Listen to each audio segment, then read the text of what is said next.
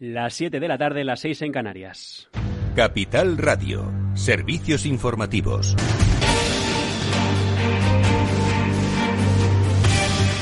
¿Qué tal? Buenas tardes. Ya contamos con más detalles sobre el plan de adhesiones al ERE de CaixaBank. Más de un 15% de los empleados de la entidad catalana que abogan por salir de la compañía tienen menos de 51 años. Esto es un total de casi 1.300 solicitudes de una hoja de ruta que contempla la salida voluntaria de 6.452 trabajadores. Y hasta ahora tenemos que volver a hablar de Afganistán porque se mantiene allí la tensión en el aeropuerto internacional Hamid Karzai de Kabul, donde siguen saliendo los aviones de las potencias occidentales para evacuar a su personal diplomático y colaboradores del país durante estos últimos 20 años tras la incursión en 2001 de Estados Unidos. La última hora es que el aeropuerto está colapsado por miles de ciudadanos que intentan salir del país amarrados a los bastidores de los aviones y que han provocado el retraso en los despegues de los vuelos militares de las potencias occidentales. Según informa hasta ahora el Pentágono, eh, se están intentando despejar la zona con la ayuda de las tropas de los países occidentales. La última reacción, la del ministro de Exteriores alemán Heiko Maas, quien ha hecho autocrítica y dice nadie preveía una situación como esta. Nosotros tampoco lo previmos y en un día como hoy se requiere honestidad para mentirlo. Lo que nos vemos obligados a mirar allí, especialmente hoy, son las fotos fuera del aeropuerto de Kabul, que son especialmente dolorosas y nos toca a todos corregir, incluyéndome también a mí. No opina igual su homólogo británico Dominic Raab, quien asegura que la prioridad ahora mismo de Londres es llevar de vuelta a su país a los británicos que quedan todavía en Afganistán. Creo que para todo el mundo ha sido una sorpresa la escala del avance talibán y cómo han llegado al poder en las últimas horas. En cualquier caso, creo que lo importante ahora es sacar a todos los británicos que todavía quedan allí y a los que lealmente han estado sirviendo estos últimos años al Reino Unido.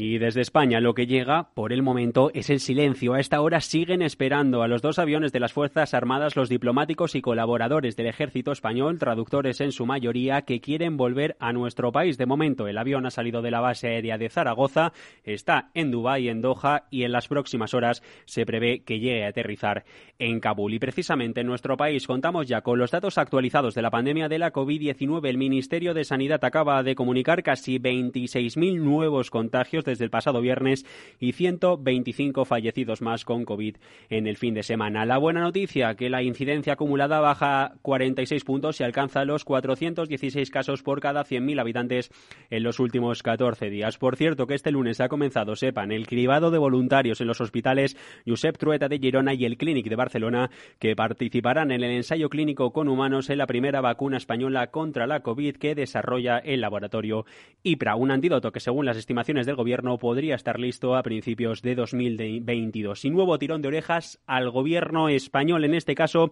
por la crisis migratoria en Ceuta, sobre todo después de que la justicia haya paralizado la devolución de nueve de los doce menores de Ceuta a Marruecos que llegaron a nuestro país durante la crisis migratoria del pasado mes de mayo en una resolución del auto del juzgado de lo contencioso administrativo número uno de Ceuta ha asegurado que no se va a poder devolver a estos nueve menores después de, una, un, de un recurso interpuesto por la Asociación Coordinadora de Barrios y la Fundación Raíces. Lo que sabemos hasta ahora es que Naciones Unidas también ha pedido al gobierno de Pedro Sánchez que suspenda la devolución en caliente, dice, y su eh, transferencia a un centro de protección de menores, mientras que el caso se encuentra pendiente ante el Comité de los Derechos del Niño. Y con todo esto, toca mirar a ver cómo están hasta ahora los mercados.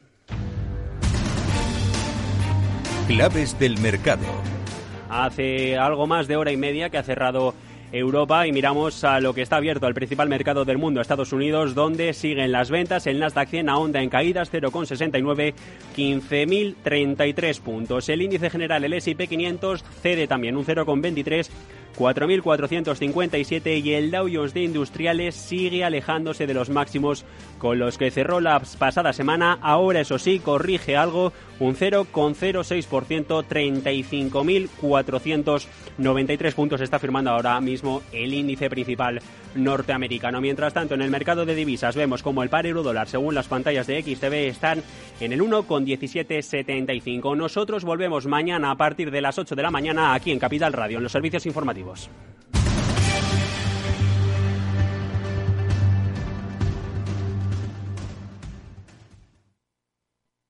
¿Te interesa la bolsa? Compra y vende acciones o ETFs con 0 euros de comisión hasta 100.000 euros al mes con XTB. Vente al broker mejor valorado por sus más de 300.000 clientes según Investment Trends y al mejor broker para operar según Rankia. xtb.es. Riesgo 6 de 6. Este número es indicativo del riesgo del producto, siendo uno indicativo del menor riesgo y 6 del mayor riesgo.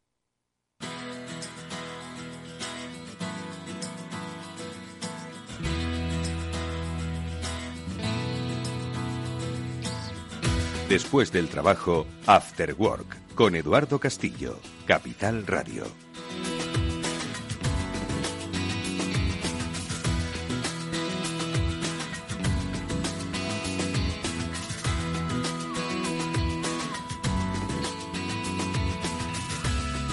Hola, ¿qué tal amigos? Buenas tardes, bienvenidos al After Work que ya comienza en Capital Radio y que hoy con los invitados y los amigos que siempre nos acompañan, vamos a dar explicación a los sucesos que se producen en el ciberespacio y que conocemos como ataques cibernéticos. Porque enseguida, pues, aparte del repaso habitual de noticias que vamos a realizar, pues con las eh, dos experiencias que vamos a desgranar, pues vamos a tratar de entender por qué se producen, cómo se producen los ataques y sobre todo cómo se les pone solución.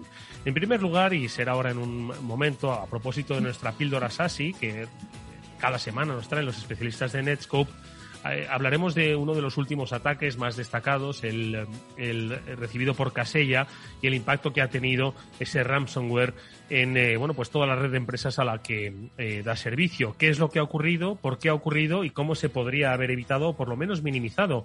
Con Samuel Bonete enseguida vamos a conocer un poco más estos detalles, sobre todo desde una perspectiva del cloud, de la protección a través del cloud. Y luego, eh, como invitado especial, hoy eh, nos acompañará Ramón Ferraz, que es el CEO de Together. Esto es una fintech especializada en el mundo criptomonedas y que muchos de vosotros diréis, ¿y por qué vamos a hablar de criptomonedas? Tienen mucho que ver, obviamente, eh, con el tema del ciberespacio y la ciberseguridad, pero yo creo que su experiencia, la vivida en primera persona como empresa, creo que va a ser muy significativa y hoy van a tener la valentía y el detalle de contarla para todos los oyentes del Cyber After Work.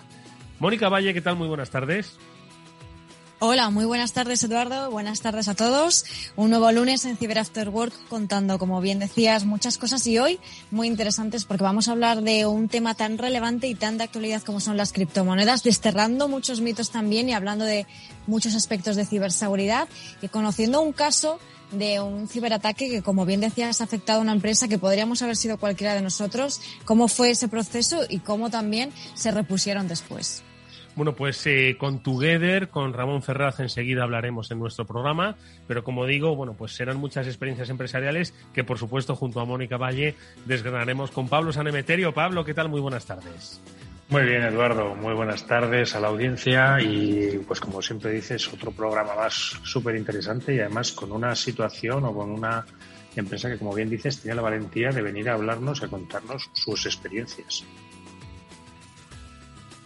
Experiencias que, como digo, espero que sean útiles para todos y que enseguida, bueno, pues vamos a ir desgranando. Lo primero de todo, como siempre, el repaso habitual de las noticias iba a decir hoy pocas, da igual que haya pocas o muchas, es el, propia, el propio alcance de las mismas. Uno de ellos eh, vivido aquí en la Comunidad de Madrid. Por cierto, no es exento de polémica en cuanto a su difusión e información. Vamos a contar qué es lo que ha pasado. Un par de noticias.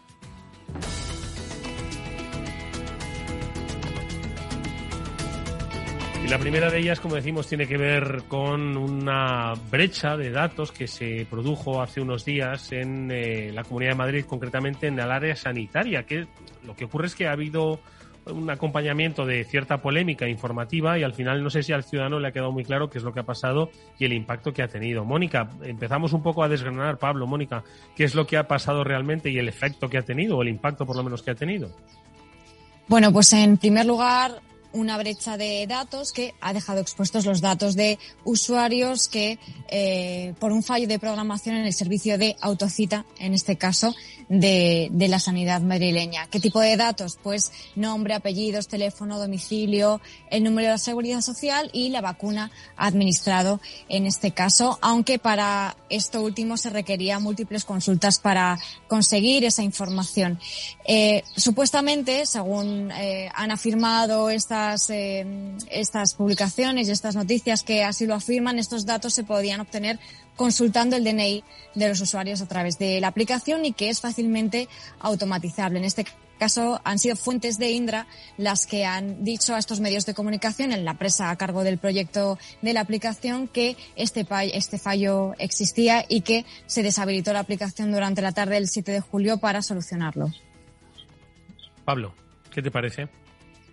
Pues un fallo más, eh, quizás un fallo que se podía haber corregido y no, haber, y no haberlo tenido, de haber hecho unas mínimas auditorías de seguridad, que aparentemente es el típico fallo que se puede coger con cualquier herramienta utiliza cualquier pentester y se pone a trastear un poquito con el, con el tráfico de la aplicación y que se viene a sumar a otro fallo más que tuvieron en el mes anterior en el cual manipulando el CIPA, que es uno de los números que tenemos también dentro de la seguridad social, pues también podías obtener información en lugar del DNI y el CIPA y podías obtener información de, gente, de personas que están a dar de altas en la sanidad madrileña.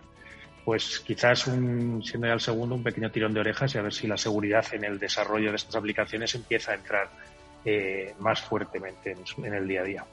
Yo creo que eh, estos, estos casos ¿no? demuestran que eh, aunque uno tenga conciencia de seguridad y es, es, obvio ¿no? que, la consejería o los sistemas no están dejados al albur ¿no? informático, pero sí que hacen eh, pensar que nunca es suficiente y que nunca se debe confiar en cuanto al grado de seguridad que, que, tiene. No tanto porque sea muy sofisticado el ataque, sino porque es que al final nunca hay que confiarse. Esto siempre pasa, como siempre ponemos el ejemplo, ¿no? De, de la, de la conducción y, el tráfico. Cada vez que mm, eh, nos confiamos al volante es cuando suceden los problemas. Por lo tanto, en el terreno de la ciberseguridad no hay que confiarse. Por cierto, que también vinculado al mundo de la sanidad eh, se ha descubierto una vulnerabilidad en Felix View Packs, que es eh, un programa de intercambio y de descarga de imágenes clínicas. Pablo, ¿qué es lo que ha pasado?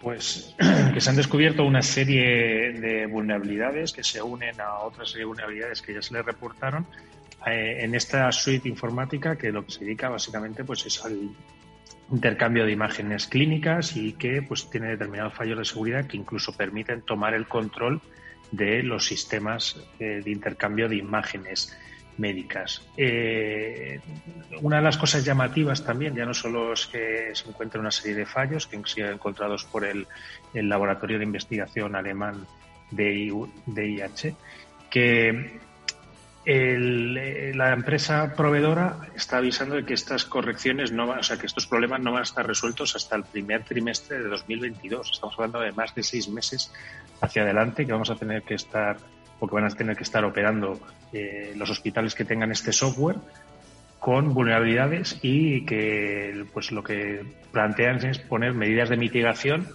pues como que no estén los sistemas expuestos o que se acceda a ellos a través de una VPN, lo cual no tiene mucho sentido siendo un sistema de intercambio de imágenes que la red local del propio hospital tenga que estar controlado ese acceso por no corregir las vulnerabilidades en un tiempo más o menos razonable.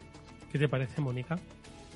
Aquí estamos ante, pues como ha comentado antes Pablo, la importancia de la seguridad por diseño, porque cuando se detectan este tipo de vulnerabilidades y de fallos tan críticos, una vez que ya estos dispositivos o un sistema, un programa está en funcionamiento y como en este caso en cientos de hospitales probablemente ya es muy complicado y más aún, pues como en este caso concreto, que no encuentran una solución o no la van a tener hasta eh, principios del año que viene, ¿no? Entonces, siempre y más aún en aplicaciones críticas como esta, la seguridad tiene que ir completamente imbricada en ese desarrollo y hacer un, un desarrollo seguro desde el principio para no tener que luego parchear que complica mucho las cosas. Efectivamente, es eh, eh, de toda lógica plantear una estrategia de ciberseguridad desde el principio para, bueno, pues no ir parcheando e ir descubriendo, bueno, pues que al final eh, tenemos fugas y fallos por todos lados. Estrategias como las que siempre nos suelen proponer desde Netscope, con ellos vamos a analizar en la píldora SASI qué es lo que ocurrió con Casella. Samuel Bonete, ahora enseguida, Regional Sales Manager de Netscope, nos va a explicar qué es lo que pasó su análisis de por qué pasó y cómo se podría haber minimizado, se podría haber eh, reducido el impacto que ha sido, como decimos, uno de los grandes ataques, de los graves ataques que se han registrado este año en la primera mitad del año. Vamos con la píldora Sasi y enseguida saludamos a Samuel Bonete.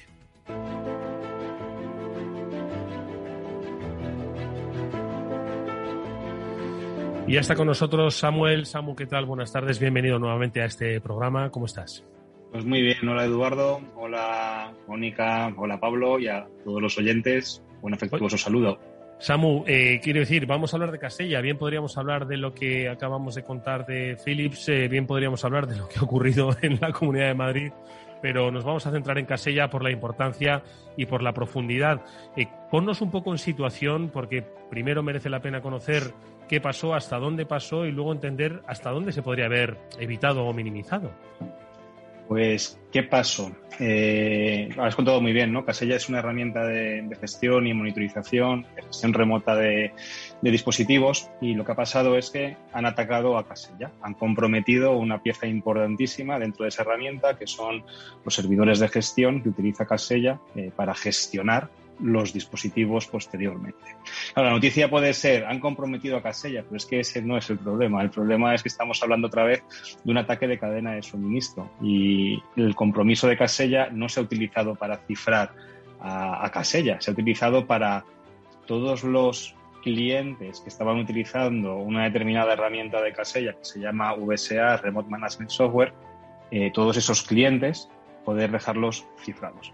Por lo tanto, se está utilizando a Casella como vector para cifrar muchísimos, muchísimos, muchísimos dispositivos en múltiples empresas a lo largo del globo. De hecho, eh, los, los, últimos números hablan de más de un millón de dispositivos infectados a día, a día de hoy la pregunta es, ¿quién está detrás de todo esto? ¿no? ¿Quién, ¿Quién monta o organiza algo tan sofisticado como no voy a ir a por un, player que es Casella, sino que voy a utilizar a Casella, que está implantado en muchísimos eh, clientes y en muchísimas empresas finales, para cifrar masivamente muchísimas clientes y muchísimas empresas finales? Pues parece que está eh, una organización criminal, un actor que se llama Revil. Eh, Revil es conocido también por otros ataques que se han producido, aquí en España incluso también, ataques que supuestamente o bajo supuestamente estaban también ellos detrás, como, como Adif. ¿Os acordáis que hubo una gran, una gran robo de datos a, Adif el año pasado? Se piensa que Revil estaba detrás de ese ataque o incluso más recientemente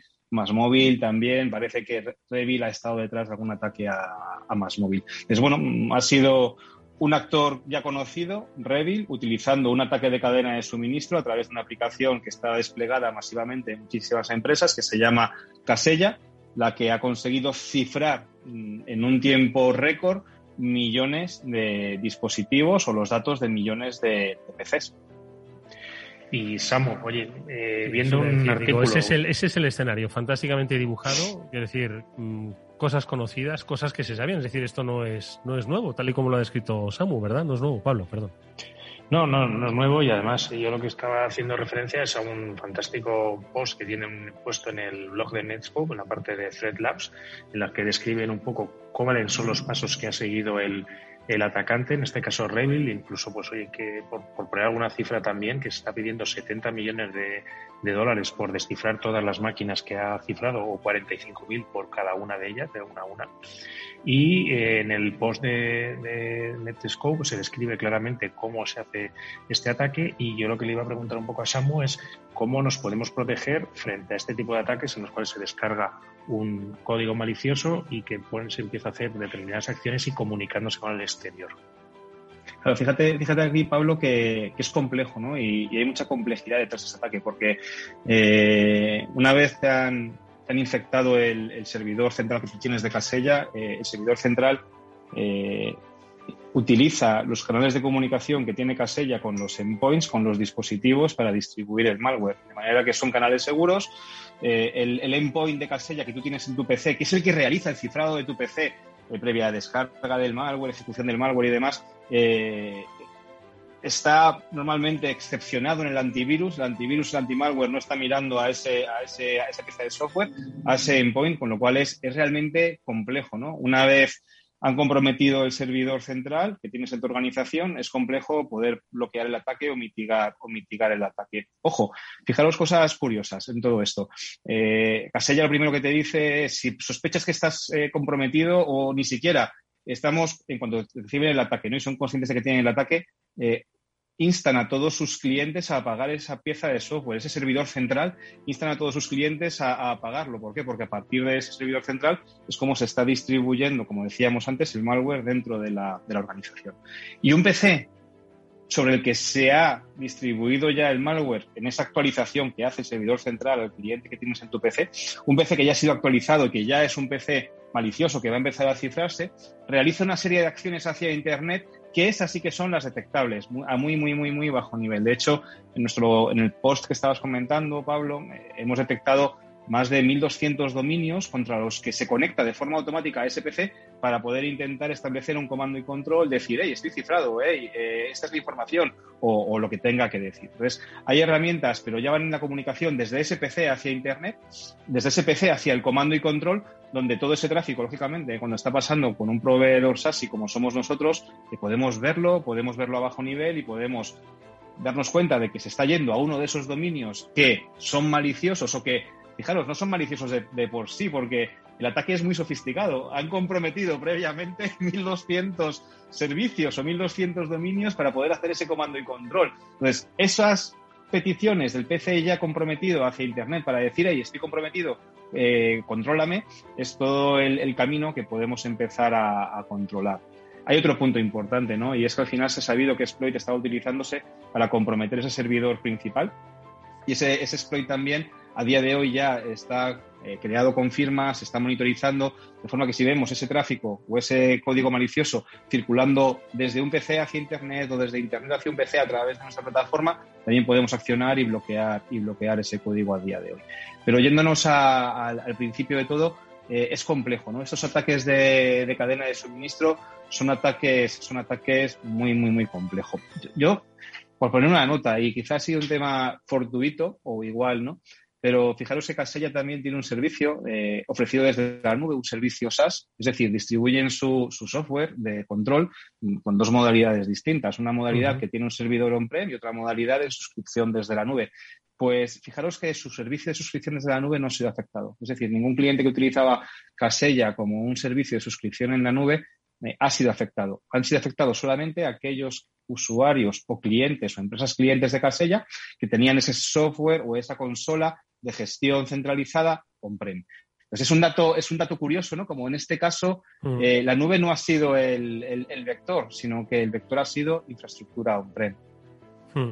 Sí, no ha sido el vector, no obstante, en eh, la nube es donde se hallan las soluciones para todas esas eh, eh, esos problemas, ¿no? Es decir, en este caso, pues ha sido, como dices, un PC, pero bien podría haber sido otra, otro tipo de cuestiones. Entonces, al final de lo que vamos es cómo podemos proteger, estés donde estés y ubiques donde ubiques tu negocio, ¿no, Samu?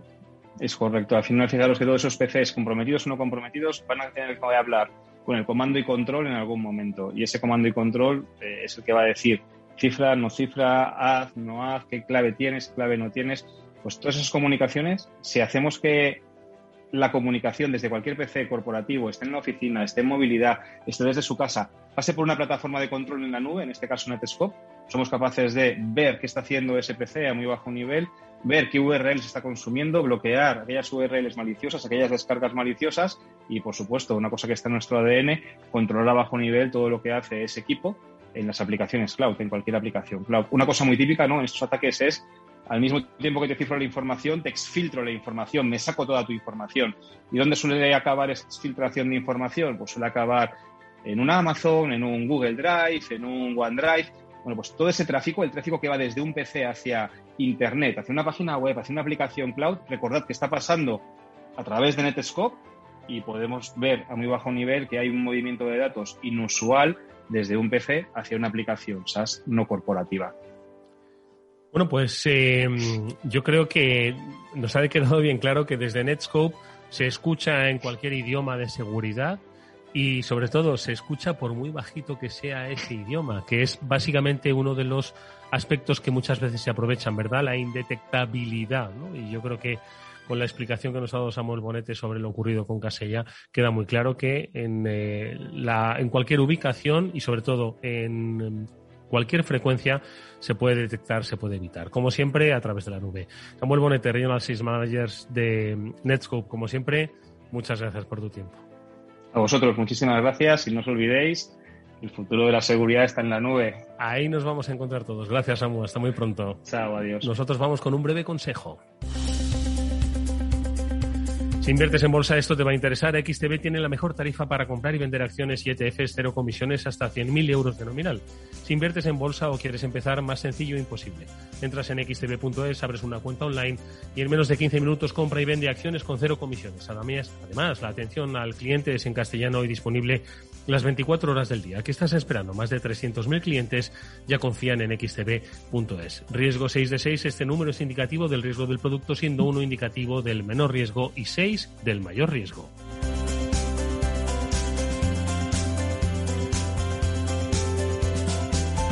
After Work con Eduardo Castillo.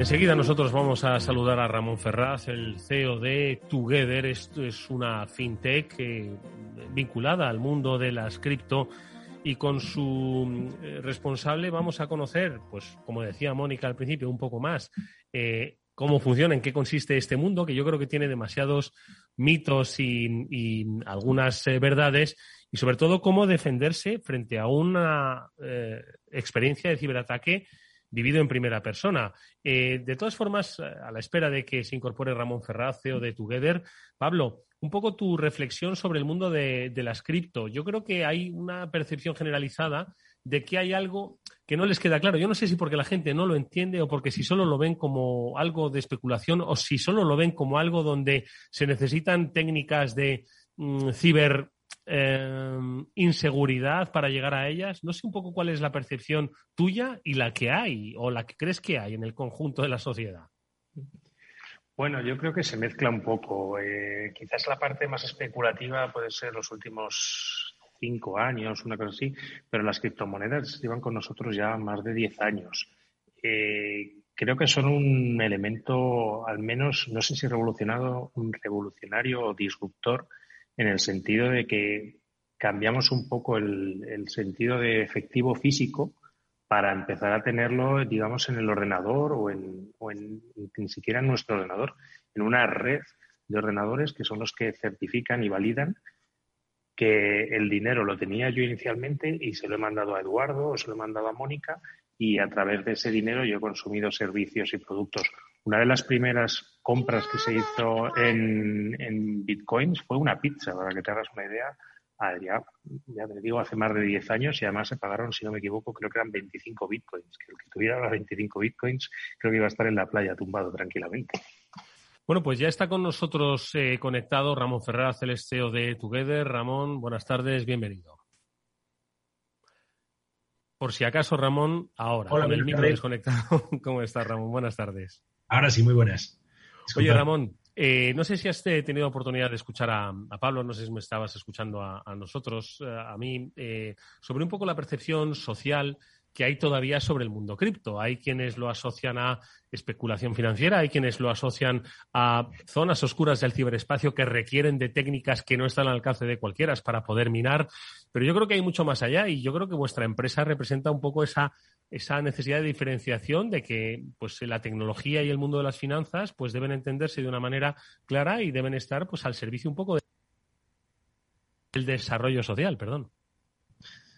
Eh, sí, absolutamente. Vamos, nosotros, nosotros creamos, tuvimos la idea de lanzar Together y lanzamos Together en 2016 con el firme convencimiento de que, de que la tecnología blockchain y la tokenización pues básicamente iban a transformar la, la manera en la que entendemos la economía y que lo iban a hacer evidentemente eh, para bien en el, en el largo plazo, ¿no? Eh, hay muchas veces que, que, bueno, que blockchain se asocia a Internet en tanto en cuanto es capaz de eh, transformar profundamente un ámbito que en este caso es el del dinero y las finanzas, ¿no? Eh, igual que Internet, pues transformó, por ejemplo, la información. Ese es nuestro convencimiento y ese es el motivo por el que tenemos nuestra compañía y por el que, el que vamos incorporando pues, nuevas soluciones a medida que la tecnología lo permite y el consumidor está preparado para aceptarlas, ¿no? Moni. Sí, efectivamente. Además es que alrededor de, las criptomonedas, sobre todo Bitcoin, que es lo que más conoce la gente, hay muchos mitos, ¿no? Ha crecido mucho durante los últimos años, ha habido muchas noticias hacia un lado, hacia otro.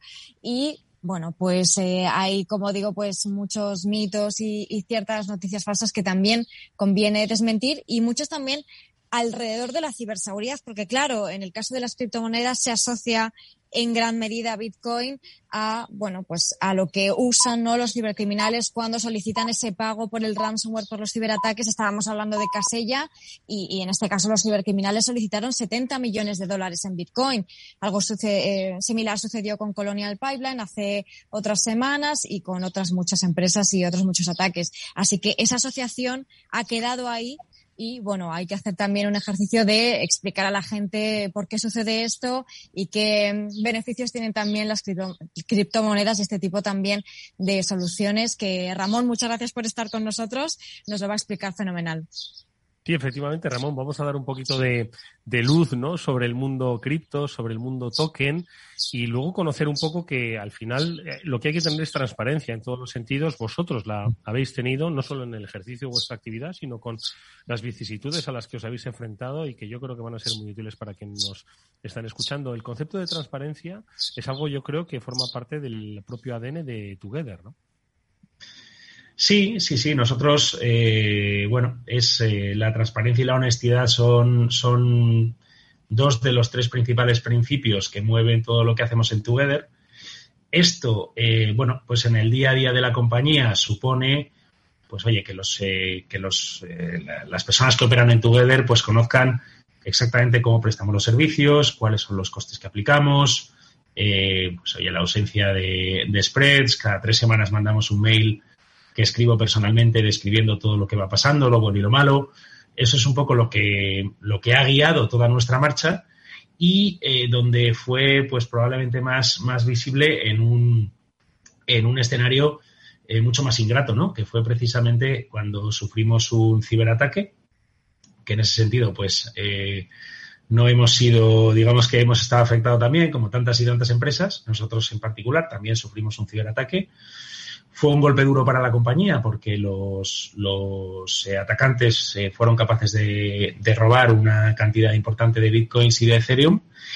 Eh, y fue una situación que tuvimos que gestionar y que nos costó gestionar pues más o menos nueve meses y en la que, en la que bueno, la, la, clave de la resolución, que venturosamente fuimos capaces de resolverlo, reponiendo los fondos y, pero la clave de la resolución fue no solo, o sea, llevar la transparencia y la honestidad a un extremo todavía mayor que nuestra actividad normal. De hecho, eh, eh, no fue solo una cuestión de, comunicar nosotros transparente y honestamente con nuestra comunidad, sino de involucrarla para que saliéramos del problema juntos, ¿no? Eh, y eso es lo que hizo que fuéramos capaces de hacerlo. Em, Ramón, ¿qué es lo que Quiero decir, vosotros sois una compañía eh, de base tecnológica y digital, ¿no? A las que muchas veces se las presupone nacidas ya con esa cultura digital de seguridad, ¿no? Sin embargo, efectivamente, como siempre hemos dicho aquí, no hay seguridad 100%, ¿no? Eh, entonces, ¿qué es lo que os pasó a vosotros eh, exactamente? ¿Cómo recibisteis el ciberataque? Obviamente, dirigido, no casual, ¿no? No sé si aquí hubo herramientas de ingeniería social, no sé un poco cómo se produjo. Lo digo básicamente porque es algo que, le puede ocurrir a cualquier empresa con base mm. más tecnología, con, con, base menos tecnología, pero que le puede pasar a cualquiera, ¿no? Y que tú hoy, pues, compartes, yo creo que de una manera muy transparente, pues, para avisar, advertir, ¿no?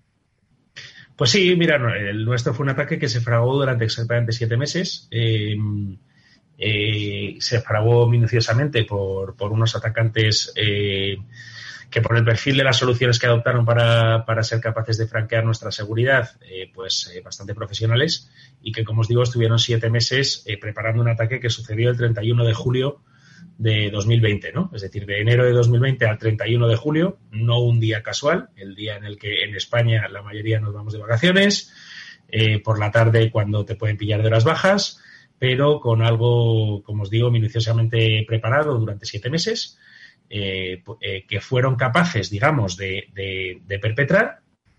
Si bien es cierto que, bueno, que por hablar de las cosas buenas dentro de ese episodio negativo, fueron capaces de perpetrar hasta un punto en el que consiguieron hacerse con el 15% de los balances que teníamos en la compañía, ¿no? Cuando el ataque estaba eh, básicamente preparado para eh, acabar con la totalidad y llevarse la totalidad, ¿no? Entonces, bueno, eh, ¿cómo, sucedió? Pues mira, em, dentro de los, de los detalles que puedo dar, que no, son, que no son muchos, porque hay un punto en la seguridad en la que evidentemente hay que guardar información para no dar pistas a los malos que están siempre al acecho.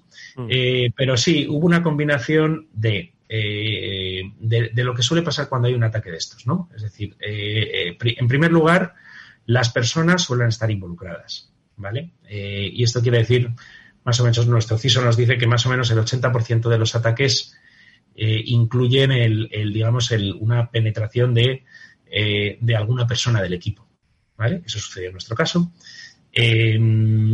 sucedió eh, bueno, pues por una gestión del, de, su terminal en la que fallaron eh, varias cosas que tenían que no haber fallado, ¿vale? Eh, desde la protección del antivirus hasta, hasta el uso del mismo y demás. Y luego lo que hubo es una, una cadena de valor de, atacantes que básicamente, pues unos metieron el primer, el primer malware, otros compraron ese malware para meter otro malware, eh, fueron capaces de entender cómo se hacían las cosas dentro de Together, eh, porque el equipo por el que franquearon era un equipo que hacía determinadas cosas que te permitían ver cómo funcionaba internamente el sistema. Y como os digo, cuando prepararon el ataque, no solo prepararon el ataque, sino que prepararon los, los mecanismos de defensa por su parte para que nosotros no pudiéramos ni siquiera pararlo, ¿no? Eh, así que, y todo eso durante siete meses, así que bastante complejo un poco a veces, perdóname Pablo, y ahora te dejo, es, cuando se produce una catástrofe aérea, ¿no? Y la investigación determina que no ha sido una sola cosa. Han sido un cúmulo de cosas, algunas eh, quizás hasta prácticamente inevitables, ¿no? Por la pura casualidad y la pura circunstancia, y otras obviamente evitables, que son las que nos enseñan. Siempre esa combinación de cosas es la que nos enseña, ¿no? Eh, Pablo, perdona. No, yo en primer lugar oye, agradecer a Ramón que esté hoy con nosotros en, en Cyber Work y nos esté haciendo este ejercicio de transparencia, nos esté contando su vivencia en, en, un caso de un ataque tan minuciosamente preparado de siete meses y esperando una fecha tan concreta como es el 31 de julio. Y quería preguntarle un poco si este ataque os ha hecho cambiar un poco vuestra visión de la ciberseguridad y replantearos un poco la ciberseguridad o pensabais que lo teníais ya todo, entiendo ya, como has contado, ya tenías un CISO, con lo cual ya teníais una serie de medidas preparadas porque estáis trabajando en un sector financiero? Pues mira, eh, a ver, esto es como cuando tienes un olivo y el olivo empieza a crecer, pues hay veces que se va hacia un lado, entonces le pones una guía y crece fuerte y robusto y no le pasa nada durante, durante cientos de años, ¿no? Eh, yo lo percibo como algo parecido. Es decir, nosotros eh, eh, comentabais antes, comentaba Eduardo y tiene razón, que suele ser un cúmulo de cosas. Eh, una cosa que no ayuda es crecer a toda velocidad, que es lo que estábamos haciendo previamente. ¿Por qué? Porque cuando creces a toda velocidad te haces muy visible y eso atrae a todo el mundo, a los buenos y a los malos, ¿vale? Y, y, al final, pues tienes que conseguir que tu seguridad crezca al mismo ritmo al que crece tu negocio. Y eso no es nada fácil. Pero cuando no has recibido un ataque, es más difícil. Es decir, evidentemente teníamos un CISO, teníamos un equipo de sistemas de primer nivel, teníamos un comité de seguridad cada mes, metíamos iniciativas eh, una detrás de otra, con mucha cabeza, pero el problema es que defenderte ante los ciberataques en el siglo XXI es defenderte ante el riesgo más complejo que existe eh, y además no solo para las compañías puramente digitales como nosotros, sino para cualquier compañía, para cualquier organización. Entonces, ¿qué ha pasado después del ciberataque más allá de su resolución? Pues lo que ha pasado es que, digamos, nuestro modelo de gestión de la seguridad, pues lo hemos reforzado a, todos los niveles posibles, ¿no? O sea, lo hemos reforzado desde un punto de vista organizativo, desde un punto de vista operativo, desde un punto de vista tecnológico. Em, eh, hemos aplicado una serie de principios que, son precisamente los que nos fallaron o los que nos podrían haber fallado en un ataque distinto y digamos que hemos incorporado esos principios a nuestra gestión de seguridad. Yo siempre digo algo que no tengo ningún problema en decir, aunque no puedo decirlo en detalle, que es que eh, nosotros en, abril de 2020 teníamos identificadas dos iniciativas que habrían parado el ataque. Em, después de abril de 2020 tuvimos dos sucesos que ralentizaron esa ejecución. Dos sucesos de los que se tienen en el día a día. Es decir, una persona importante del equipo mm, falleció un familiar suyo y tuvo una temporada que tuvo que pudo estar menos en la compañía. Perdimos una persona importante también en un equipo y esas dos cosas hicieron que no llegaran estas dos eh, soluciones antes del ataque. Las habría, cualquiera de las dos las habrían parado. Entonces, eh, pues, pues, pues, ¿qué, nos, ¿qué te lleva a eso? Pues aplicar un principio de que eh, las decisiones cuando se toman en comité de seguridad para el siguiente comité de seguridad tienen que estar ejecutadas. Eh, que, son que son decisiones que llevan dos comités de seguridad, tres comités de seguridad, no pasa nada. Ejecutamos el, producto mínimo viable para el siguiente comité de seguridad eh, y para el siguiente cerramos el desarrollo. No, no, deja de ser uno de los principios, digamos, que empiezas a aplicar a tu gestión una vez que te ha pasado esto, ¿no? Porque al final te das cuenta de que en este ámbito en concreto te estás jugando más que en cualquier otro y el tiempo es todavía más importante que los desarrollos que tienen que ver con el crecimiento. Y fijaros lo que estoy diciendo, teniendo en cuenta que lo que tenemos es una scale-up. ¿eh? Eh, pero es que en este caso la, hay una serie de cosas que es que son absolutamente claves y que cuando has sufrido un ciberataque, eh, pues digamos que las, las experimentas tan en los huesos que no se olvidan. Muy interesante, Ramón, en este caso, como nos contabas, eh, ese ataque muy dirigido, porque además nos decías que se fraguó durante siete meses, o sea que efectivamente estuvieron eh, investigando, cómo hacíais vuestros procedimientos, eh, vuestros sistemas, os conocían muy bien. Y luego, pues como también decíais, ¿no? Ese, esa cadena de fallos, muchas veces un efecto dominó, ¿no? Un ejemplo muy claro de cómo suceden estas cosas en, en el caso de ciberataques de este tipo, ¿no? Y la importancia también del post-ataque de aprender, de saber dónde están esos puntos débiles y reforzarse también a partir de eso, ¿no? En vuestro caso, también, como decía, se mezclan muchos factores por el propio eh, sector en el que estáis. Em, y luego os dirían muchas veces, ¿no? Y tendrías que responder a, frases como, pues no invirtáis en criptomonedas, que esto no es seguro, ¿ves? Ya te lo dije. Esto, esto es cierto, Ramón. A ver, yo creo que la inversión en, la compra de criptomonedas eh, requiere, yo esto lo he dicho siempre y lo sigo diciendo, requiere un conocimiento eh, profundo, no solo del activo, sino de la tecnología que hay detrás y del proveedor que te presta el servicio. Eh, y al final es un conocimiento al que, al que no llega cualquiera, ¿no? Entonces, bueno, eh, en ese sentido, evidentemente hay mucha gente que compra criptomonedas sin tener ese conocimiento.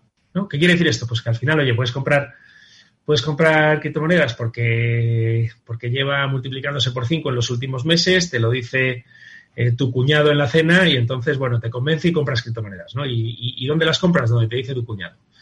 ¿Qué riesgos estás asumiendo? Tú no lo sabes. Es decir, primero, no entiendes los fundamentales de la criptomoneda, pero tampoco entiendes la confianza eh, eh, de la plataforma donde la estás, donde la estás comprando y ni siquiera conoces cómo es de, de, segura tecnológicamente. Y fijaros que me estoy refiriendo a comprar, a comprar criptomonedas. Ya no te digo cuando te animan o te convencen a meterte, digamos, en, modelos de segunda derivada o tercera derivada o incluso en modelos fraudulentos, eh, que los hay eh, por ahí fuera, eh, y que además tienen unos patrones que no los han inventado las criptomonedas, sino que están inventados desde hace décadas, que son siempre los mismos y que cada, y que cada época pues tiene su, su excusa, por decirlo de alguna manera, ¿no? Eh, como pueden ser las estafas piramidales, que últimamente, pues algunas de las que se hacen, se hacen en torno a las criptomonedas, pero no dejan de ser modelos en los que te dicen, bueno, pues vas a tener un 15% de rentabilidad cada 15 días, eh, eh, se inventan algo que pueden ser sellos, que pueden ser ser la persona más reputada de Miami, o que en este caso puede ser inversión en masternodos, y, y, a partir de ahí, o inversión en, en arbitraje, por ejemplo, y bueno, y, te, prometen un 15% de rentabilidad cada 15 días, y tú entras, va pasando, pero realmente es un esquema ¿no? O sea que al final, yo creo que entrar en este mundo y comprar criptomonedas requiere una diligencia mínima eh, por parte del que compra o por parte del que facilita la compra en el caso de la gente que está empezando a confiar esta inversión pues en profesionales, ¿no? Y bueno, oye, yo quería aprovechar, ya te digo que muchas gracias por el, por, el testimonio que nos estás dando, que me parece genial. Eh, cuando, como, como buena scale-up y como buena emprendedor, entiendo que estás cerca de la comunidad de emprendedores, que os, que os juntáis bastantes, cuando algún emprendedor te habla de ciberseguridad después de este incidente que habéis tenido, ¿cómo le, qué, qué, consejo le darías en cuanto a ciberseguridad? Pues eh, le daría varios, pero, pero se lo daría en este, en este, en este orden. Se los daría. El primero, eh, que la seguridad tiene que estar en, el, en, la parte alta de la agenda estratégica de, él como fundador o como CEO, de su consejero de administración y de su comité de dirección. Eh, todo parte de ahí. Es decir, lo primero de todo es eh, que por mucho que, sea difícil crecer, por mucho que sea difícil gestionar la tesorería, por muchas dificultades que tenga el scale-up, no puedes permitirte que la seguridad no sea eh, una de tus principales preocupaciones estratégicas. La segunda, que me parece muy importante, y eso lo hemos aprendido nosotros, es que la seguridad no se consigue solo con tecnología. ¿Vale? Es decir, por un lado, la tecnología es la única capaz de defenderte, porque los atacantes son muy tecnológicos, su tecnología es muy potente y sus sistemas son complejos de parar, salvo que lo hagas con tecnología, pero la tecnología por sí sola deja huecos deja huecos. O sea, una tecnología sin unos buenos procesos por encima y sin una buena organización no funciona contra un ciberataque. La tercera es em, eh, algunos principios básicos, como os comentaba antes. ¿no? Eh, uno de ellos es el que os acabo de comentar, ¿no? que sea tecnología, eh, procesos y, organización. ¿no? Pero la otra es priorizar siempre eh, sobre la base de la probabilidad y, la severidad eh, a partir de los vectores de ataque identificados. Es decir, no vale hacer un plan a largo plazo e ir rellenando huecos. Es decir, es muy importante meter las cosas en el orden adecuado eh, y ejecutar cuando tomas las decisiones. Y luego el último principio que yo recomendaría es el concepto de zero trust, ¿no? Es decir, ya hay muchas veces en los comités de seguridad en los que a alguien del equipo se le escapa y a mí también que, oye, no pasa nada si esto no lo cerramos por aquí porque está cerrado por allá. No. Es decir, eh, la seguridad son capas, capas y más capas a muchos niveles, que podemos entrar ahora también, eh, eh, y cada una de ellas te tiene que defender del todo. Entonces, bueno, es un poco ese concepto de Zero Trust. Finalmente, ya bajando a la parte más táctica, pues lo que le recomendaría es eh, que confíen en los frameworks. Nosotros, por ejemplo, todas las actuaciones de, ciberseguridad las hacemos en torno al framework NIST, eh, a partir del cual eh, pues tenemos identificadas todas las iniciativas que queremos ir incorporando desde un punto de vista de identificación, prevención, detección, respuesta y recuperación, y que se fíen de las actualizaciones de esos frameworks para que no se actúe en la ciberseguridad sobre la base del sentido común y de lo inteligente que es tu equipo. O sea, tu, equipo, por mucho que tengas a las mejores personas del mundo, no es suficientemente inteligente como para capturar todo lo que está pasando ahí fuera. Eh, Ramón, ¿cuáles, eh, a tu juicio, eh, los siguientes pasos, no ya como Together, ¿no? sino que las compañías eh, eh, van a dar, pues con esta profusión cada vez mayor de, ciberataques de determinada naturaleza y determinadas características, y para los que nosotros aquí siempre pues tratamos de, de ofrecer dos soluciones. Uno de ellos es la concienciación, que es hasta donde podemos llegar en este programa. Y otro de ello, pues hablar con empresas que ofrecen soluciones y protección, ¿no? Pero hay muchas más. Los seguros, eh, la revisión constante de, estrategias. ¿Por dónde crees que va a ir el, futuro de la seguridad? Insisto, no solo de tu compañía, sino de muchas compañías de múltiples sectores en el terreno de la ciberseguridad. Ah, yo creo que es un tema tan, tan complejo y tan cambiante que realmente si quieres estar bien protegido necesitas eh, la influencia externa de profesionales que se dedican solo a esto y, dentro de eso como asesores, ¿eh? como asesores. Y dentro de eso em, no todo el mundo sabe de esto. O sea, nosotros hemos hablado con muchísimas compañías y, sin decir nombres, porque para qué, quiero decir, ahí cada uno que haga su, su, su análisis, ¿no? Pero la diferencia de encontrar un grupo, una persona que sepa, que sepa Entendedme, no es, no es por menospreciar al que sabe menos, que sepa lo que tiene que saber para defenderte de verdad en esto. Es que no hay muchos grupos, no hay muchas personas que sepan de eso. Y están siempre en compañías especializadas por una cuestión mm, meramente lógica de que esto es tan cambiante que o estás el 24, las 24 horas de tu tiempo en ello y además muy metido y además con una proactividad absoluta y con una vocación mm, hacia esto, o realmente no sabes el vector de ataque que te va, que te va a perjudicar, ¿no? yo creo que lo que va a proliferar mucho, yo lo llevo diciendo años y ahora lo tengo más claro que nunca, eh, que, que, una de las verticales con mayor potencial del ámbito fintech era la, es precisamente la ciberseguridad. Eh, lo llevo diciendo años y lo pienso más que nunca. Porque incluso, fijaros lo que os digo, nosotros, oye, somos un scale-up y al final pues estamos sujetos a muchísimos riesgos y es un camino difícil y hay veces que salen y muchas que no. Pero fijaros, ponernos en la, en la piel, que yo siempre lo digo, ponernos en la piel de un consejero delegado de un IBEX 35. Un consejero delegado de un IBEX 35, pues al final, cada tres meses presenta resultados, le pueden dar más o menos caña a sus inversores, el mercado, en fin, tiene muchos politics por aquí y por allá. Pero ¿qué pasa cuando un consejero delegado de un IBEX 35 de repente le hacen un ransomware y le piden que pague una barbaridad de bitcoins? Esa situación, esa situación de estrés, yo no creo que la sufran en, ningún ámbito más de su carrera profesional, si me apuráis.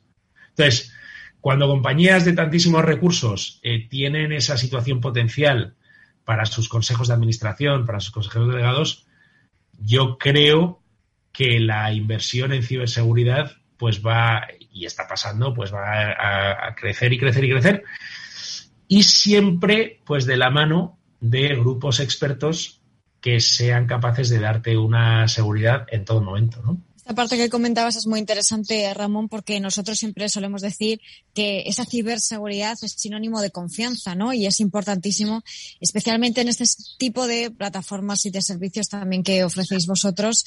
Eh, sin esa confianza, pues mm, prácticamente eh, no, no puedes ofrecer eh, ese servicio ¿no? a los usuarios, sean los que sean. Y hablabas de los consejos de administración, eh, has dicho que está ya instaurada, pero ¿a qué nivel eh, lo ves que realmente lo están viendo como esa inversión, la ciberseguridad, como un ámbito estratégico o todavía se tienen que mm, dar con alguna piedra y sufrir uno de esos ataques que comentabas para terminar de ver que esto es así?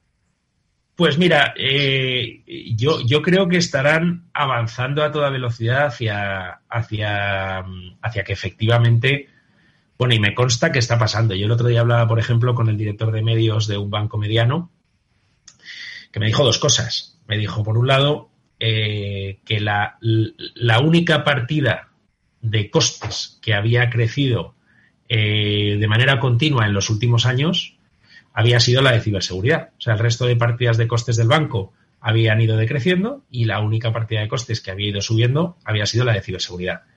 Pero en paralelo me decía, eh, Ramón, llevo tres años haciendo ejercicios de, de EFIC, de EFIC Hackers y, joder, los tres años me han entrado y no se ha enterado nadie de mi equipo.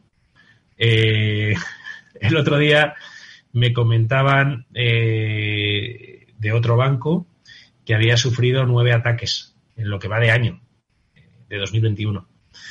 Y, y, finalmente, pues, pues, pues fíjate lo que pasó el año pasado mientras a nosotros nos atacaban, lo que sucedió a las aseguradoras, ¿no? Que cayeron una detrás de otra, Mafre, Santa Lucía y Adeslas, y Adeslas en concreto con un problema eh, muy serio y bastante, y bastante prolongado, ¿no? Yo creo que ante eso no hay consejo de administración o consejero delegado que no proponga eh, invertir de verdad en ciberseguridad y tomárselo en serio para estar totalmente protegidos. Lo que pasa es que aún así, es que aún así los ataques suceden y, se materializan. Entonces, claro, dabais una serie de ejemplos justo cuando he entrado de los últimos ataques. Es que em, realmente los, atacantes son capaces de entrar hasta en los fortines más, más eh, securizados, ¿no? Sí, sí, verdad, La verdad es que mm, es, eh, eh, es, interesantísimo poder hablar con, con, nuestro invitado, con Ramón Ferracio de Together, sobre pues, el propio eh, negocio de las cripto y cómo al final, bueno, pues ellos también lo, lo vivieron, lo sufrieron y están en comunidad, porque al final, como verdad Pablo siempre hemos dicho, el mundo de la ciberseguridad es, es una comunidad que se hablan, se comunican, intercambian información. Y uno de los aspectos, yo creo que también más eh, que más ponen en común a todas las empresas es la falta de talento. Yo no sé si, si Ramón, falta de talento, quiero decir, la escasez de talento. Talento hay mucho, ¿no? Pero es escaso, ¿no? Quiero decir, no, no quiero malinterpretar, ¿no? Entonces, no sé cómo ves esto, Ramón, eh, como última pregunta, pues para eh, solucionar todos los problemas a los que, que, que radiografiado, ¿no? De una manera, pues, absolutamente, absolutamente clara. la falta de personas especializadas. Yo creo que es, o sea, yo creo que es fundamental. Eh, yo creo que tiene que haber una involucración, eh, una involucración y una participación eh, absolutamente más importante por parte del, gobierno y de las autoridades para empezar. Es decir, yo creo que aquí estamos hablando de un, de un problema ante el que las empresas están indefensas eh, y por lo tanto creo que tiene que haber una, involucración y una financiación radical eh, de soluciones por parte del, gobierno y las instituciones, sinceramente. Eh, y, bueno, y, yo creo que las, el, ámbito educativo también tiene que ponerse las pilas. Yo creo que este es un ámbito en el que se puede hacer una carrera profesional eh, tremendamente potente porque, porque la necesidad es, es elevada y, los, y, lo que se paga por estos servicios es, es, es, importante. Entonces yo creo que en el ámbito educativo tienen que habilitarse carreras que de verdad te enseñen esto y que permitan que gente ética se dedique a esto, pero desde el, desde el, desde el lado bueno de la, del espectro, porque el problema que tiene esto es que en el lado malo del espectro hay gente tremendamente buena eh, eh, evidentemente falta de ética por todos los lados, pero que tiene un premio que es que es increíble. Es que es increíble. Eh, o sea, es que el otro día me decía un asesor que ser, no lo voy a decir tal y como me lo dijo, porque no quiero animar a nadie, pero que el retorno de ser, de ser un buen hacker era muchísimo mayor que el retorno de ser un narcotraficante exitoso. para que os hagáis una idea. Entonces, yo creo que es que como sociedad nos tenemos que defender de esto y luego como sociedad, y en esto sí que me gustaría eh, eh, compartir con vosotros una de las cosas que, me han decepcionado de este proceso, ¿eh? y, eso sí que os lo digo serio, me, han, me ha encantado la gestión que hemos hecho con nuestra comunidad, juntos hemos salido de este problema, pero si tengo que deciros una cosa, es que muy poca gente se ha acordado de los atacantes en este suceso. Exactamente. porque muchas veces son anónimos, no tienen nombre. Queda la reputación de las compañías, reputación recuperada por Together, con acciones como esta. Eh, contar lo que pasó para que le sirva a otros. Ramón Ferraz, CEO de Together, gracias por haber estado con nosotros. Mucha suerte para el futuro. Muchas gracias. Muchas gracias por la oportunidad. Hasta Emeterio, Mónica Valle. Gracias amigos. Interesantísimo programa el de hoy eh, que ha compartido con nosotros Ramón Ferraz. Esperemos que sirva de mucho. After Work con Eduardo Castillo. Escuchas Capital Radio, Madrid 105.7, la radio de los líderes. Gráficas Naciones. Más de 50 años de experiencia en el sector de las artes gráficas. Apostamos por la última tecnología tanto en impresión offset como en digital y gran formato. Realizamos todo tipo de impresión. Tarjetas de visita, folletos, libros, vinilos, decoración y montaje de stands. Más información en el 91 629 2145 o en gráficasnaciones.es. Esto te estás perdiendo si no escuchas a Luis Vicente Muñoz en Capital, La Bolsa y la Vida. Xavier Ferraz, profesor de ESADE. Europa no lo ha hecho y el problema ahora lo tenemos aquí, ¿eh? porque Europa en este momento no es autónoma en semiconductores. Eso quiere decir que si no nos venden, nos vamos directamente al paleolítico, ¿eh? sin ser alarmistas. No te confundas. Capital, La Bolsa y la Vida con Luis Vicente Muñoz, el original.